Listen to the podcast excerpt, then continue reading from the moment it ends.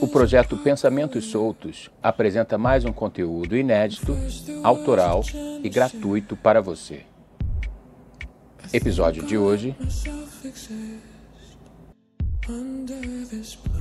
Suicídio inconsciente. Ele chegara ao hospital com 500 miligramas de glicose por decilitro de sangue, quase em coma.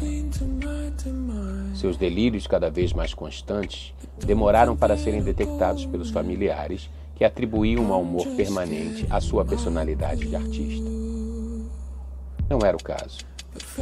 A diabetes tomara conta de seu corpo, de seu espírito, de seu humor e, como um fungo, alojou-se bem no fundo de sua alma.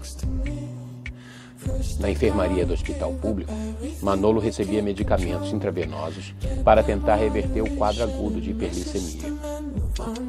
Porém, nada fazia debelar o avanço do açúcar em seu sangue, nem mesmo as doses cavalares de insulina.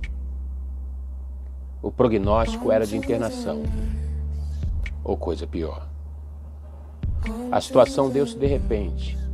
De uns tempos para cá, Manolo passou a comer doce como se formiga fosse.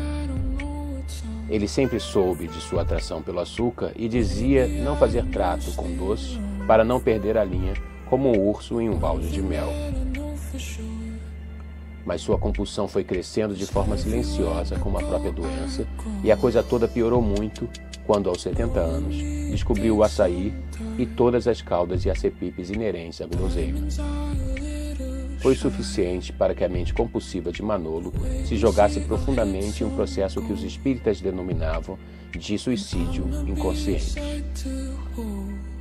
Talvez ele já não tivesse motivos para seguir em frente e sua coragem debilitada o impedisse de colocar fim à própria vida de uma forma mais incisiva, optando por uma morte lenta.